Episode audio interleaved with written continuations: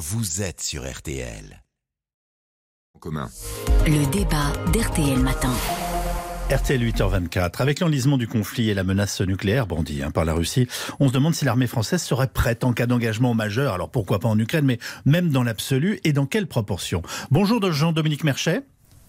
Bonjour. Vous êtes journaliste à l'opinion et spécialiste des questions de défense. Je salue euh, Thomas Gassillou, député de la majorité présidentielle du Rhône et président de la commission euh, défense de l'Assemblée nationale. Bonjour Monsieur Gassillou. Bonjour. Jean-Dominique Merchet, je sais que vous êtes plutôt pessimiste sur la question, mais si le conflit en Ukraine s'envenime euh, encore un peu plus, est-ce que l'armée française a des moyens humains ou techniques de s'engager davantage dans cette guerre?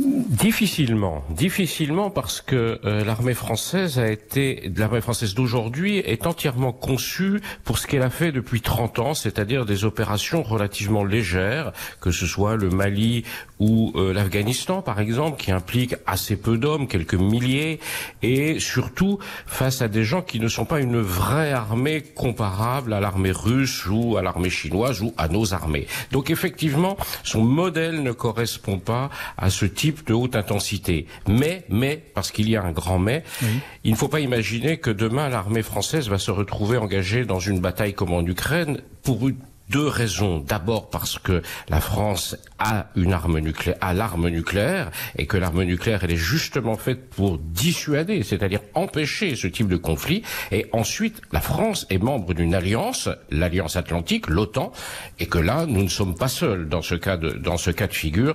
Nous serions avec nos alliés, donc d'abord et avant tout avec les Américains et les autres Européens. Vous, avant de donner la parole à Thomas Gassiou, vous avez fait une, un calcul tout à fait étonnant. Avec un corps armé de 25 000 hommes, nos militaires pourraient tenir une ligne de front.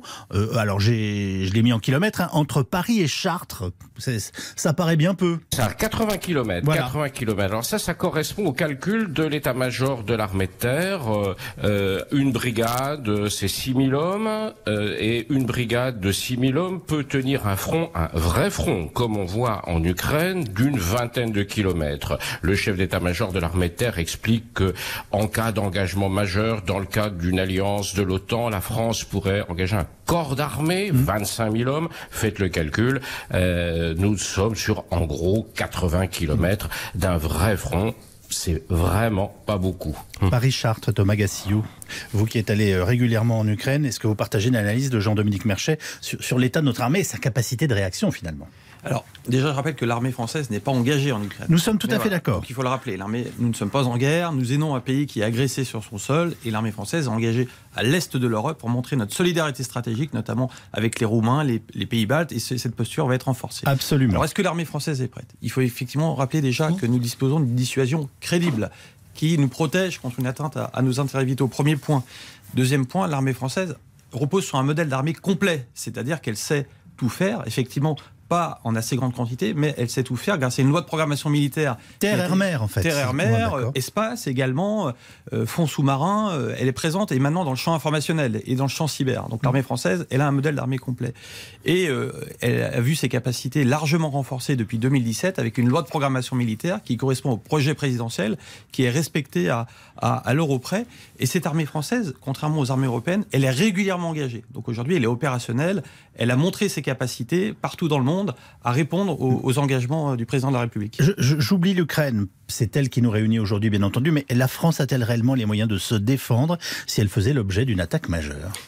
Je, viens de vous répondre par rapport à ses capacités, mais il ne faut pas se cacher qu'effectivement, dans les années 90, suite à l'effondrement du pacte de, Varsovie, la France a fait le choix d'une armée en plus petit nombre, davantage orientée vers la haute technologie, qui s'est traduit notamment par la fin, la suspension plutôt du service national. Donc aujourd'hui, la France a une armée qui correspond au contrat opérationnel qui a été fixé dans les années 2000. Et nous sommes en pleine réflexion actuellement, vu de la loi de programmation militaire qu'on votera l'année prochaine, 2023, pour savoir s'il faut regagner en masse pour être davantage en mesure de faire face à un grand compétiteur. Jean-Dominique Merchet, alors on sait que euh, les Ukrainiens apprécient beaucoup, euh, notamment nos canons César. Euh, ils en ont fait un clip extrêmement drôle récemment, un, clin d'œil en fait, affectif, mais en même temps une demande par la même, par la même occasion. Est-ce que ces armes ne vont pas finir par nous, par nous manquer?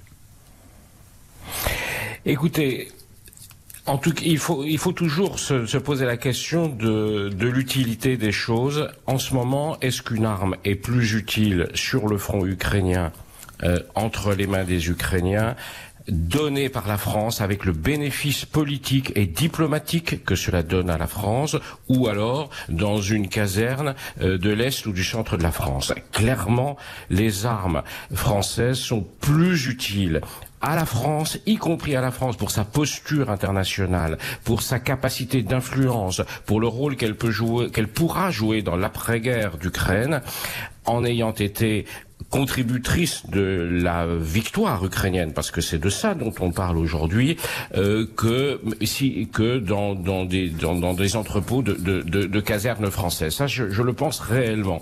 Euh, C'est-à-dire que euh, on peut accepter pendant un certain temps, euh, pour un bénéfice politique supérieur, de se séparer d'équipements qui restent des équipements importants, mais euh, c'est un calcul coût-efficacité, et je pense qu'aujourd'hui, il est plus efficace pour la France plus rentable pour la France d'aider l'Ukraine que de se préparer à une guerre éventuelle. Et on ne voit pas contre qui cette guerre aurait lieu, sachant que, comme l'a rappelé Thomas Gassiou, nous avons la dissuasion nucléaire et en plus l'alliance au sein de, de l'OTAN. Monsieur Gassillou, avant de nous séparer cette question, on dit que depuis les attentats et particulièrement depuis la guerre en Ukraine, il y a un engouement, voire une envie de s'engager de la part de, de nombreux jeunes Français et Françaises. Vous nous le confirmez? On remarque ça effectivement à chaque fois que la France est en difficulté. La jeunesse s'engage, on l'a connu en 2015 à l'occasion du Bataclan, on le retrouve maintenant.